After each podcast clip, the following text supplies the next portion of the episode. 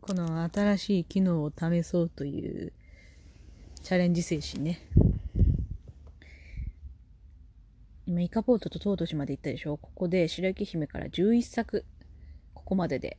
で、1949年の作品、それが。だ1937年から、いや、すげえな、12年でこんなに作るとは。とんでもねえや。で、ここから王道のいかにもディズニーっていう作品がいっぱい出てくる。まず、シンデレラ。シンデレラママ母が呼ぶ時のテトーンね。シンデレラがね、私好きなプリンセスの一人ですね。一番好きなのはラプンツェルとあのジャスミンが同率1位なんですけど、シンデレラはね、多分その次ぐらいに好きだな。なんでかって言ったら、この人はものすごいしたたかなんですよ。めちゃくちゃいい女なんだよね。って笑っちゃう。もうこの人がもし酒場のおじさんとかに絡もうもんならみんな好きになっちゃうよ、おじさんたちがっていう感じの。シンデレラはほんといい女だよ。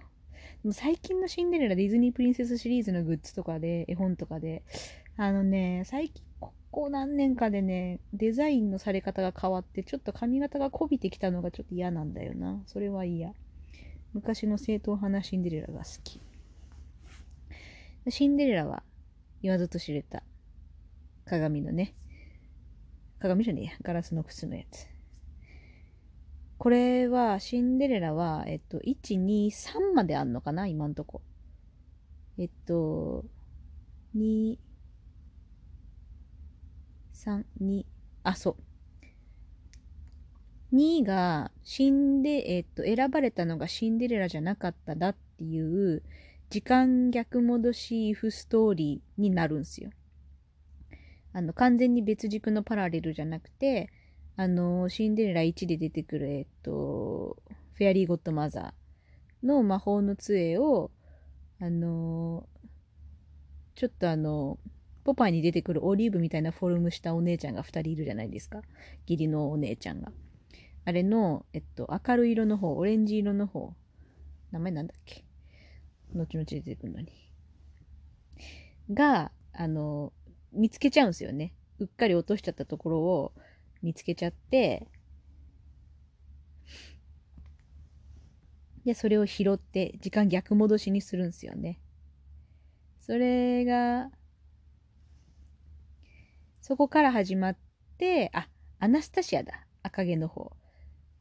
アナスタシオとあと、ドリゼラか。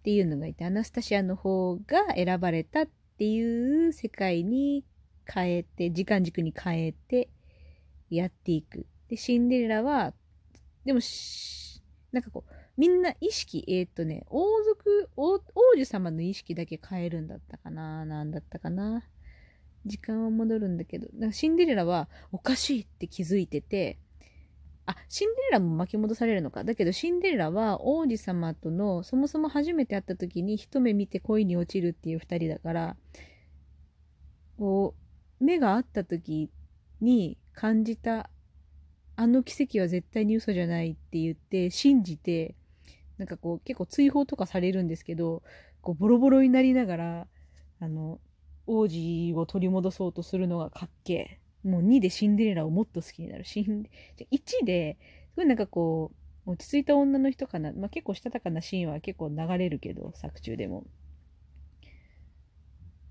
けど、2で結構シンデレラのことを好きになる感じかな。かっけえ、この女って思う。で、シンデレラ3が、アナスタシアが主役なんですよ。あの、ちゃんと2のアクシデントから、あの、1のあの正当な流れに戻ってでそこから、まあ、のシンデレラをこき使ってた分自分たちに生活力のないお姉ちゃんがあのそれでもやっぱり自分もいい恋がしたいって憧れるんですよねアナスタシアの方が。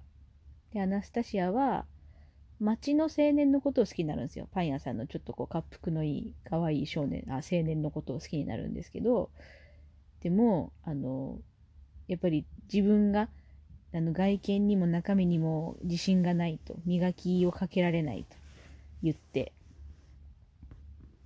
恋がしたいって言ってシンデレラを頼りに行くんだったかな。で、シンデレラが、いいわよって言って、シンデレラがね、もうね、2、3にかけて最高な女だから、なんかこう、本当こう強くていい女だから あの、アナスタシアにドヤ顔で手伝うわよみたいなことを言うんすけど、まあ途中でこういろいろ吸ったもんだありつつ、外見だけ綺麗になっても意味がないって言って、あの、まあ、いわゆる真実の形みたいなことに気がつく。ちゃんと丸く収まる。最後の最後にはアナスタシア別人ぐらい可愛くなってますからね。あの、書かれ方も可愛くなってるし、髪型がなんならアリエルみたいに、こう、ちょっとこう、前髪流しちゃったりとかして、やだ、こいつ可愛くなってる、みたいな、ディティールが上がってるみたいな感じになってるから、それも面白いです。いい気分で見れる。あとね、あの、シンデレラの王子様、プリンスチャーミングって言うんですけど、確か。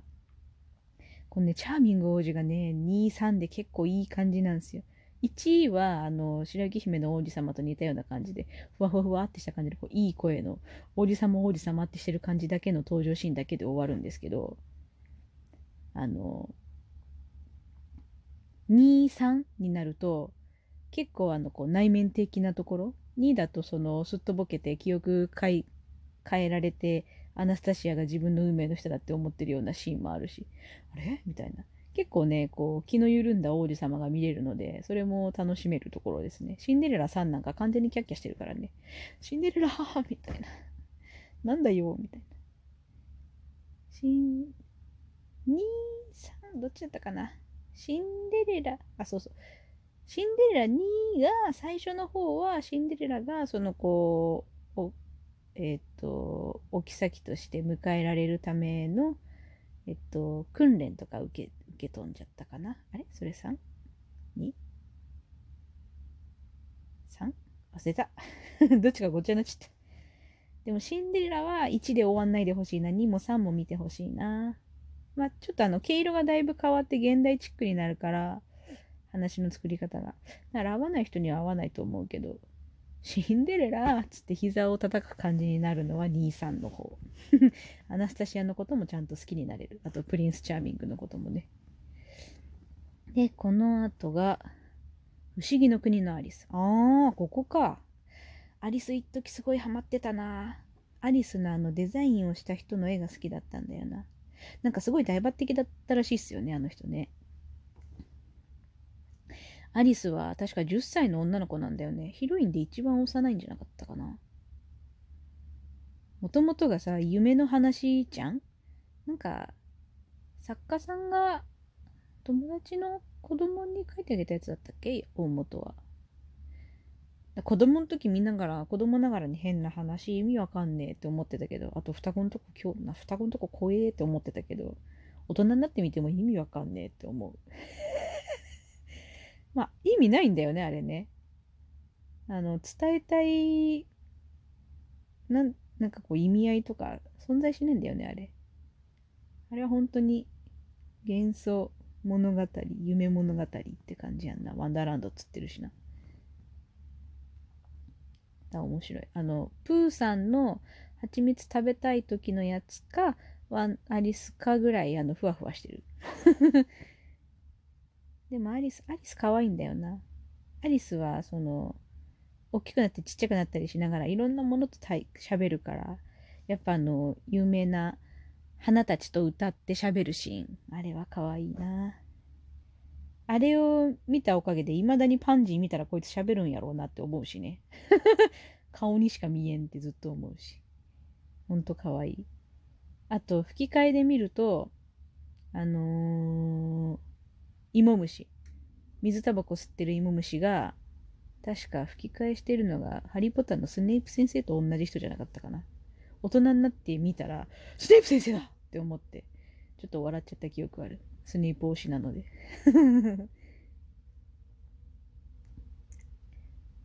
シャネコがね、意外と出番少ねえなって思って。うん、やっぱ、パンジーだな。あの花のシーンが一番好きだな。で、この次がピーターパンか。なあ、ピーターパンね。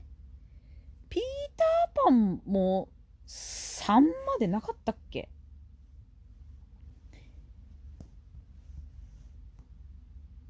ピーターパン1はね、本当に可愛いもんな。あの、子供が、えっと、空を飛ぶとき、ティンカーベルの粉を使って空を飛ぶところ、あの、イギリスの時計台のところまで行って、そこからまた一等、一等星のところまで行くっていうのが、可愛いし、行ってから向こうに住んでるちびっ子たちも可愛いんだよな。2、3、2はね、上戸彩ちゃんがね、あの、初めて声優チャレンジしたやつじゃないかな。3なかったっけ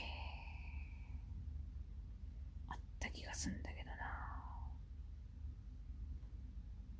あ、嘘だな。2だな。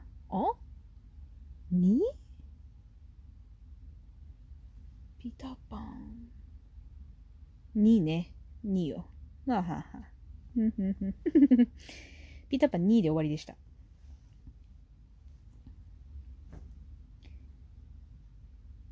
ピーターパン2は、あの、あれが好きだろうな、みんな。あ、2じゃねえ。ピーターパン1は、あの、なんだっけ、フック船長。私はフック船長のお供のあの、じいさん好きだったな。すぐ泣くおっさん。あと印象に残ってるのはやっぱりインディアンのとこだな。